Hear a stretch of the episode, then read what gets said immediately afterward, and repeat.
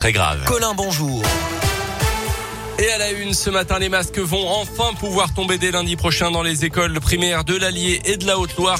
La liste des 47 départements concernés par la fin du port du masque pour les élèves dans les établissements a été publiée ce matin. Des départements où le taux d'incidence est en dessous des 50 cas pour 100 000 habitants sur la dernière semaine. L'Allier est à 27, la Haute-Loire à 30. Les écoliers plus de mois vont par contre devoir garder un petit peu le masque encore un peu hein, puisque le taux d'incidence est à 52 cas pour 100 000 habitants. Notez que le pass sanitaire devient obligatoire à partir de ce jeudi pour les adolescents comme les personnes majeures. Les 12-17 ans doivent désormais présenter un pass valide pour se rendre dans les lieux et événements où il est exigé. Les restaurants, les ciné, les musées ou encore les stades, passeport vaccinal complet ou test négatif de moins de 72 heures. Au total, 5 millions de jeunes sont concernés dans le pays.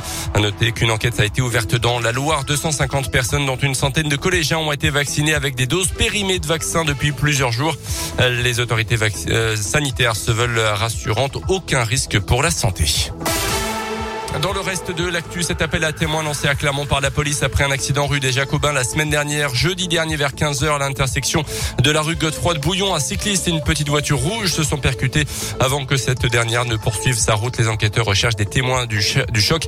Euh, plus d'infos sur radioscoop.com. Les agents de la ville de Cournon en grève aujourd'hui à l'appel de la CFDT.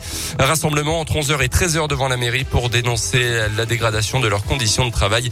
Le syndicat pointe du doigt également le manque d'effectifs et le manque d'accès à la formation des agents.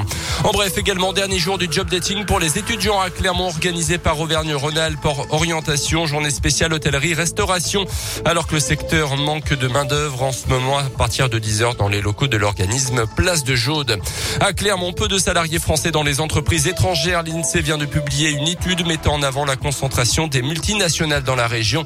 Ce qu'on nomme les multinationales étrangères, ce sont ces groupes de sociétés exerçant leur activité dans plusieurs pays, mais dont le centre de décision n'est pas basé en France et elles ne sont manifestement pas attirées par Clermont-Ferrand et les environs Joanne Parvis. En Auvergne-Rhône-Alpes, 226 100 salariés travaillent pour des multinationales étrangères, ce qui représente environ un emploi sur sept. Un pourcentage élevé, mais un peu trompeur puisque la répartition est inégale selon les secteurs géographiques. Et si on zoome chez nous, on se rend compte qu'il y a finalement très peu de multinationales qui ont des relais à Clermont-Ferrand et dans la périphérie. Et si on regarde autour de nous, la conclusion est la même. À Saint-Etienne et sans grande surprise, c'est dans la région de Lyon que se concentre la plus grosse présence de multinationales de la région. Et c'est également Lyon qui comprend le plus, plus gros établissement régional sous contrôle étranger avec Renault Trucks qui appartient à un groupe suédois, en l'occurrence la marque Volvo. Le foot avec la défaite de Lille en Ligue des Champions contre Salzbourg hier soir 2-1. Les nordistes sont derniers de leur groupe. Autre club en difficulté, le Barça, les Catalans balayés par Munich 3-0 il y a quelques semaines ont à nouveau sombré sur le même score contre le Benfica Lisbonne hier.